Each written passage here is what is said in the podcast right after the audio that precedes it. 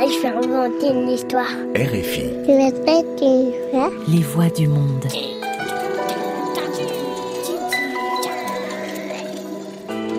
Sept milliards de voisins, des contes à écouter. Bonjour, je m'appelle Héloïse Oria. Et moi, ce que je préfère, c'est raconter des histoires. Yen et le festin du roi. Une histoire de Josiane Gréau. Collection Contes des quatre vents aux éditions L'Armatan.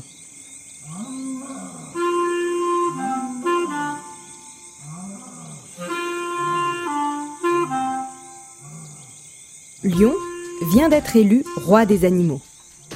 Pour fêter son couronnement, il organise un grand festin où il invite tous les animaux de la brousse.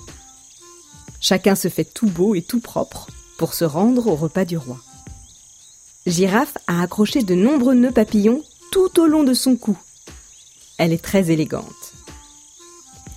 Zèbre a mis une paire de lunettes noires. Un peu snob, vous ne trouvez pas? L'éléphant a coincé une fleur sur son oreille. C'est vraiment trop mignon. Ils ont déjà commencé à manger quand Yen arrive. Personne ne l'a vu arriver, mais tout le monde l'a senti. Parce qu'elle pue. Tout simplement, c'est une infection. Comment oses-tu te présenter devant moi aussi sale? demande Lion. Va te laver. Et ne reviens que lorsque tu seras propre. Yen s'en va. Elle n'a pas du tout envie de se laver.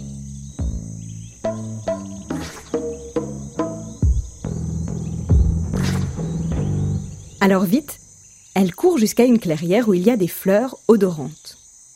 Elle se roule dedans, se frotte sous les pattes et derrière les oreilles, puis elle mâche quelques pétales pour avoir bonne haleine. Elle retourne voir le roi. Croyez-vous que la bonne odeur des fleurs cache sa puanteur? Non, c'est encore pire, c'est écœurant. Et en plus, tu me prends pour un idiot? rugit le roi. Va te laver avant que je me mette en colère. Comment se laver sans aller à la rivière? Yen a une idée. Au Mali, il ne pleut pas beaucoup.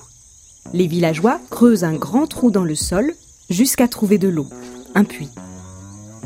Ils déposent ensuite des pierres plates tout autour pour construire la margelle. Quand les femmes viennent chercher de l'eau, elles retirent leurs chaussures et nettoient leur seau pour ne pas la polluer. Sinon, personne ne pourra la boire.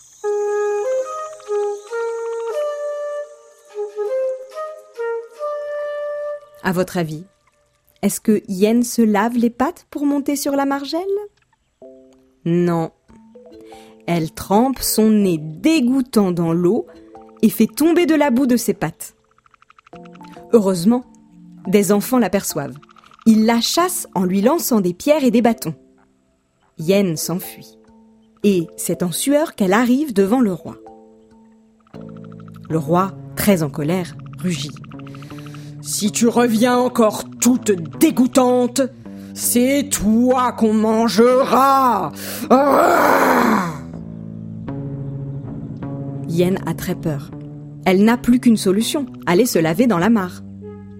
Là, elle trempe une patte. C'est froid. Puis une autre. Ça mouille. Hop, elle saute tout entière. Hé, ce n'est pas si désagréable.